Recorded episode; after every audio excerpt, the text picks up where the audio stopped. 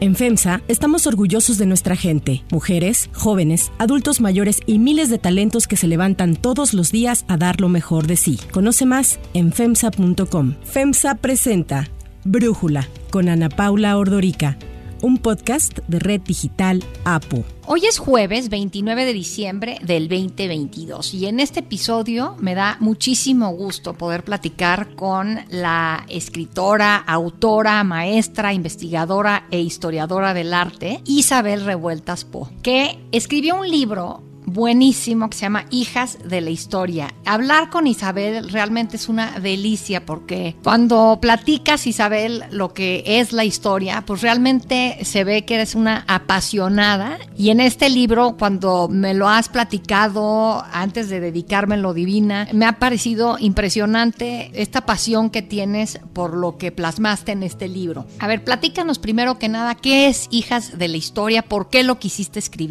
Ay, Ana Paula, muchísimas gracias por esta introducción. Me encanta platicar contigo. Pues este proyecto incluso, ¿no? Que platicábamos antes de que fuera una realidad, estas hijas de la historia. Me parece que si hay periodos de la historia que no están trabajados, que tenemos como mexicanos casi que la obligación de buscar y de escudriñar bien en todos esos procesos históricos que nos han formado, la participación de las mujeres está absolutamente invisibilizada. Y entonces era importante decirlo, es necio, pero es importante decirlo, las mujeres siempre han estado presentes en la historia de nuestro país y por eso es que nace Hijas de la Historia. Y tú te arrancas, pues ahora sí que desde el año 1500 con la Malinche y llegas hasta el siglo XX. Exacto, exacto. Fíjate, a partir de 2019 se estaban conmemorando esos 500 años de un hecho histórico que no podemos borrar. Le podemos poner cualquier adjetivo que quieras, pero el hecho fundamental es que en ese año desembarcó Hernán Cortés a las tierras de lo que hoy es México y en ese momento empezó el proceso de conquista que concluiría dos años después.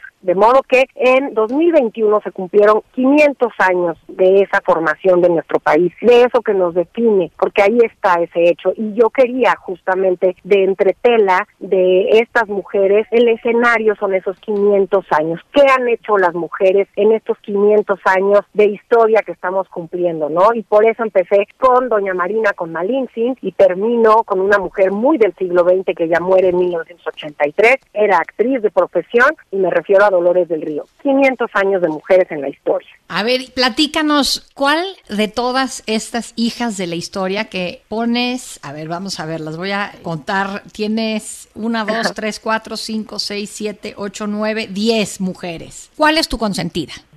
Mi consentida es, porque es la que más me duele, la que más me conmueve, si le puedo decir así, Antonieta Rivas Mercado. Pero todas son mujeres que me gustan muchísimo, más allá de que me gusten, tienen algo que es determinación. Pero definitivamente la que más me conmueve es Antonieta Rivas Mercado. Te platico porque si tuviéramos una Antonieta Rivas Mercado actualmente, sería una, primero una escritora, una escritora exitosa, una escritora poderosa, que además metió mano en todos los géneros posibles. Su historia, la verdad, nos llega eh, a nuestros días por la tragedia, ¿no? Un poco el morbo de lo que le sucede. Quien no conozca el personaje no voy a echar a perder el, el capítulo, pero lo que le pasa en su vida personal supera lo que profesionalmente logra Antonieta Rivas Mercado. Bueno, sí podemos decir de quién fue pareja, ¿no? Por supuesto. Ella hubiese querido ser del amor de su vida, que fue Rodríguez Lozano, un pintor que estuvo casado con Naui Olin, pero fue pareja de Vasconcelos. Estuvo total y absolutamente vinculada a la política de este país y es ahí donde no se le ha hecho justicia. Se le recuerda por una tragedia personal, que muere de amor por José Vasconcelos y no. Que fue secretario de Educación, el fundador de la Secretaría de Educación actual, ¿no?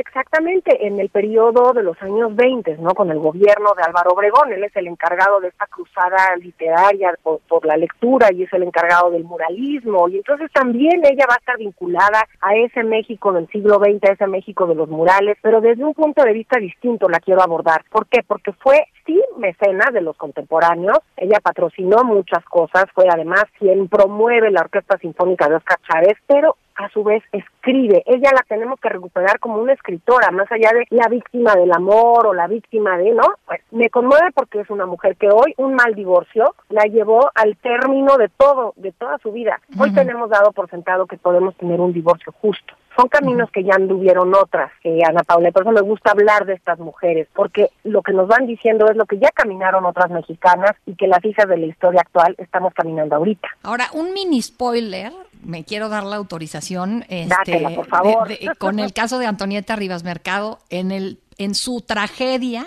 final, me parece interesante decir que lo que tú escribes que ocurre es algo que a la fecha el gobierno francés niega, ¿no? Absolutamente. Antonieta se arranca la vida en Notre Dame se quita la vida con la, sí, se suicida, se suicida con la pistola de, de Vasconcelos en Notre Dame, frente a un crucifijo donde ella deja establecido cartas absolutamente con quién va a dejar a su hijo, que estaba en Burdeos, se lo deja a Pani para que lo traiga a México y se lo dé a su ex esposo, y eh, obviamente el gobierno de Francia niega que eso pasó ahí. Tú imagínate que la catedral de Nuestra Señora de Notre Dame pues estaba perdiendo toda, era un sacrilegio lo que sucedió ahí, uno de los máximos pecados, no puede ser que haya sucedido ahí y sin embargo qué falta de sensibilidad de parte justamente de la iglesia o del gobierno francés de decir en qué situación extrema pudo estar esa mujer de haber tomado esa decisión. Entonces hoy serían otras circunstancias para Antonieta. ¿Cómo escoges a las bueno, evidentemente Antonieta Rivas Mercado, porque ya le tenías un cariño histórico especial. Pero ¿cómo escoges a tus otras nueve hijas de la historia? Maravilloso porque entraban y salían unas de pronto, las sueñas, los historiadores no tenemos más que escuchar las voces de los personajes. Yo quería quitarle también esas pátinas a muchas mujeres, ¿no? Que las tenemos como grandes heroínas o como en pedestales o en basureros, ¿no? De la historia. Por eso fueron entrando una por una. En el caso de Malin Sin era rescatar la figura que realmente está escrita en las fuentes históricas, más allá de una historiografía posterior, sesgada, a convertirla en un personaje maldito, ¿no? La traicionerísima. Por supuesto que no, tú no puedes traicionar lo que no es tuyo. Ese fue uno de los motivos por los cuales puse a Malinsin, porque ya es momento de entender lo que realmente pasaba, ¿no? Y que no nos saque ronchas el decir, a ver, ok, una conquista, pero también los aztecas lo hicieron en su momento, 200 años antes de que llegaran los españoles, ellos también llegaron de fuera con una religión que no era la del altiplano e impusieron con una guerra su forma política y su forma económica. Pero bueno, no saca ronchas la conquista, no le echemos la culpa ya ni a los españoles y muchísimo menos a Doña Marina. Por eso recuperar ese personaje. Otro personaje que me parece importante también por su desconocimiento es la hija de Moctezuma, Tecuichpo. Cómo vivió esta mujer que se casó tres veces con los máximos gobernantes de una más bien moribundo imperio mexica, la casan con ellos, se le destruye la vida que conocía y se reinventa como el centro histórico con las tierras de, de México Tenochtitlan, ella rehace su vida en otra mujer, nacer princesa mexica y terminar siendo Isabel Moctezuma, una dama novohispana como la más, ¿no? Qué forma de adaptarse a esos tiempos. Y eso fue lo que pasó con nuestro país. O después, no sé, una mirra, Ana Paula, que no conocemos, que la mexicana más mexicana, pues no, que es la china poblana. Pues Mejor conocida como la china poblana, es lo que quería decir. Ajá. Exacto, entonces fue un personaje que llega también en una parte desconocida de nuestra historia que es la Nao de China, ¿no? Ese viaje longevo, el más, 250 años duró esa ruta y la más larga en la historia de la humanidad, o sea, unía Filipinas hacia México y de México también cruzar por tierra, salir de Veracruz a España. Eso fue lo que hizo la nao de China, ¿no? Pero parece un cuento de hadas, ¿no? De las mil y una noches, ese tornaviaje para que no se hundieran los barcos, ¿no? Llegaban mercancías que nos fascinaron de Oriente, las porcelanas, la chaquira, todo eso que nos gusta, lo exótico, pero llegó gente y entre esas personas llegaban los chinos, que eran jovencitos, así se les decía, una jovencita que llegó a la Puebla Barroca, que ella decía que había sido una princesa que se llamaba Mirra y que venía de la India. Imagínate, es un cuento de hadas, ¿no? Un cuento de las mil y una noches. Se convierte en una mística y en un emblema para esa Puebla Barroca y conforme van pasando los siglos, Ana Paula, lo que hicimos fue ese sincretismo cultural del que estamos hechos, hacer el arquetipo de la mexicana y es la China poblana. Y luego pienso en Sor Juana Inés de la Cruz. ¿Qué se puede decir nuevo, diferente de ella? ¿Por qué la escoges? Digo, yo estoy pensando, me acuerdo Octavio Paz escribió sobre ella bastante, también era un personaje que le gustaba. Tú la escoges y ¿qué puedes rescatar diferente, Isabel?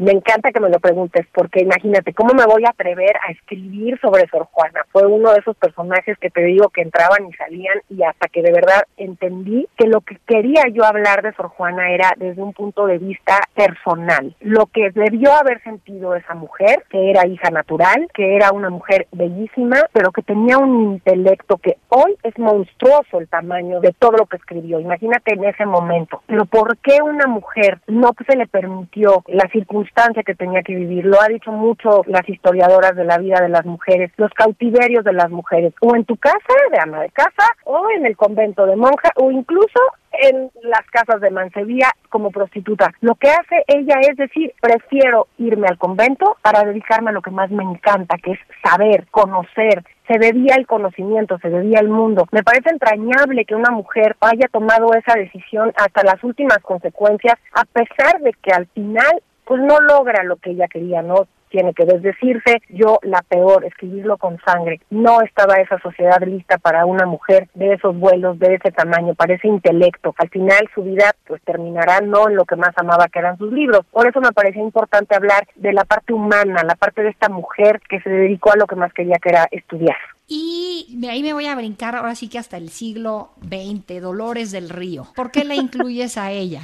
Porque mujeres del siglo XX me parece que debe ser también muy complicado. Creo que hay mujeres de la historia pues muy conocidas, pero son muchas menos, me parece la canasta de la cual podemos escoger que acercándonos al siglo XX, pues precisamente por cómo ha ido evolucionando el papel de la mujer en la vida política, empresarial, cultural del país, ¿no? Exacto, lo dices perfecto, Paula. El siglo XX es el siglo de las mujeres, es el siglo de la revolución de las mujeres. Se logra el sufragio, se logra el trabajo, si no equitativo, pero se accede a lo público. La mujer en el siglo XX gana muchas cosas, ¿no? La píldora anticonceptiva es una revolución per se. Las mujeres en los años 60 tomar esa decisión. No hemos logrado todo, evidentemente, pero es muy complicado hablar de solo una mujer del siglo XX. Por eso es que también va a haber hijas de la historia 2, te doy el adelanto, porque ah, efectivamente Sí, quedaron muchos, muchos personajes. Y Dolores del Río fue un personaje que incluso cuando yo entregué el manuscrito a la editorial, ella no estaba en el manuscrito. Y mi editor muy paciente me dice, oye, pero falta una, eran diez. No, nadie está esperando diez. Yo escribí nueve. ¿Por qué? ¿A quién quitaste? No, pues a Dolores del Río. Dime por qué la escribiste. Y entonces, al decir lo que me parecía que ella representaba, dice, bueno, tienes una semana para entregarme el capítulo. Claro, ella representa el siglo XX. Porque además de dedicarse, imagínate, Ana Paula, a algo que no existía, el cine. Ahora lo vemos como por sentado, ¿no? Es lo más cotidiano, es parte de la cultura pop, parte de nuestra vida cotidiana. Pero en esa época era algo nuevo. Y que ella haya decidido desde donde venía, pues una situación económica privilegiada, educativa, económica privilegiada, me voy a buscar fortuna en Hollywood con el marido. Final no le va bien al marido, pero ella empezará a tomar ese siglo XX de las mujeres como propio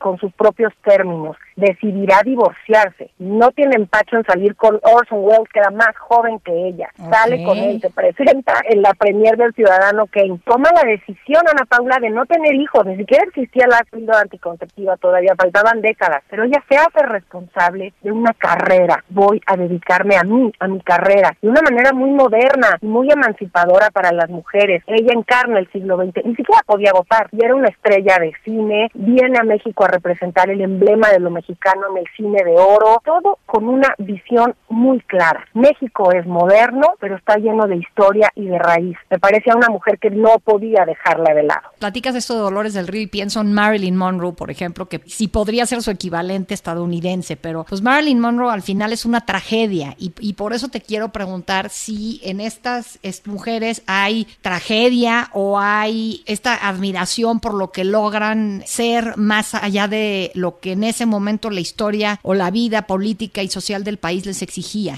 Por supuesto que lo que les permitía a su sociedad, ellas van a dar un paso extra. Es esa determinación que yo te decía al principio, sin importar las consecuencias, porque muchas de ellas las consecuencias son trágicas. Hablábamos de Antonieta, pero te puedo hablar también de Carmen Cerdán. Carmen Cerdán se avienta el pellejo entero, porque además, perdón, era correo, traficaba armas, escribía de manera anónima panfletos en contra de un gobierno que te desaparecía, ¿no? En contra de la dictadura de Díaz. Entonces, no siempre terminó una historia feliz para ellas, ¿no? Por ejemplo, en el caso de Dolores del Río. Pero lo que hace Carmen es atreverse, romper ese molde que le lleva a una vida trágica, porque le matan a los hermanos y ella tendrá que ser el sustento de su familia, vive la cárcel en carne propia, tendrá que eh, de una manera muy, muy eh, humilde llevar a cabo la vida de sus sobrinos y eso sí, cada 20 de noviembre la, hablaban para un homenaje ramplón, pero no está el éxito que ella hubiese esperado, que buscaba un México más democrático y que toma las armas y toma partido. Eso tienen estas mujeres. Se salen del guacal, permítanme el término, se salen de lo que se esperaba de ellas sin importar que hubiese sido trágico. Y un poco también le pasa a Sor Juana, ¿no? Se encara de una manera un tanto soberbia, pero porque lo podía lograr a los curas, a estos prelados de la iglesia que la hicieron pedazos, y ella responde, claro, finalmente, ¿a dónde se iba a ir? No podía salir del convento y terminará también trágicamente a los 47 años enferma de cólera, pero mutilada, mutilada sin sus libros, sin lo que más le gustaba que era escribir. Pues excelentes estas hijas de la historia, gran lectura para estos días de descanso y de vacaciones. Muchísimas gracias Isabel y además de poder leer este libro en espera de la segunda parte de Hijas de la Historia, que ya sé que la editorial te dijo, por favor, por favor, por favor, queremos Hijas de la Historia 2. Ay, Ana Paula, te lo agradezco muchísimo, gracias al público. Además es un libro muy bello, siempre doy gracias a la editorial. Físicamente es muy bonito a quien todavía le gusta el arte objeto. Eh, tiene cantos dibujados, tiene ilustraciones de gente muy joven, Eduardo Ramón, Marisol Rivera. Entonces es un gusto poderles recomendar este libro. Gracias por el espacio, un abrazo muy grande y bueno, pues feliz, feliz inicio de año. Gracias, Isabel Revueltas Po. Si te gusta escuchar Brújula, te invitamos a que te suscribas en tu aplicación favorita o que descargues la aplicación Apo Digital. Es totalmente gratis y si te suscribes será más fácil para ti escucharnos. Además, nos puedes dejar un comentario o calificar el podcast para que sigamos creciendo y mejorando para ti. Para cerrar el episodio de hoy, los voy a dejar con música de Bon Jovi.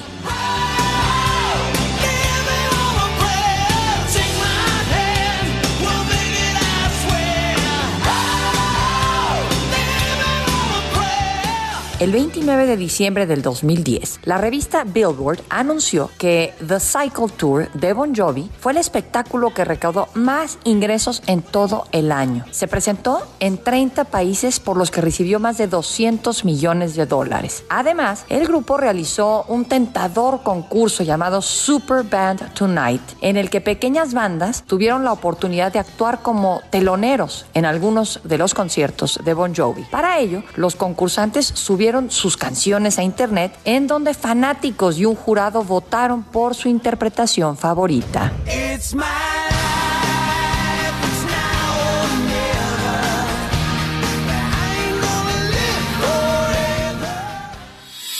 Yo soy Ana Paula Ordorica. Brújula lo produce Batseba Feitelson. En la redacción, Airam Narváez. En la coordinación y redacción, Christopher Chimal. Y en la edición, Cristian Soriano. Los esperamos mañana con la información más importante del día. Oxo, Farmacias ISA, Cruz Verde, Oxo Gas, Coca-Cola FEMSA, Invera, Torrey y PTM son algunas de las muchas empresas que crean más de 245 mil empleos tan solo en México y generan valor como parte de FEMSA. FEMSA presentó Brújula con Ana Paula Ordorica, un podcast de Red Digital APO.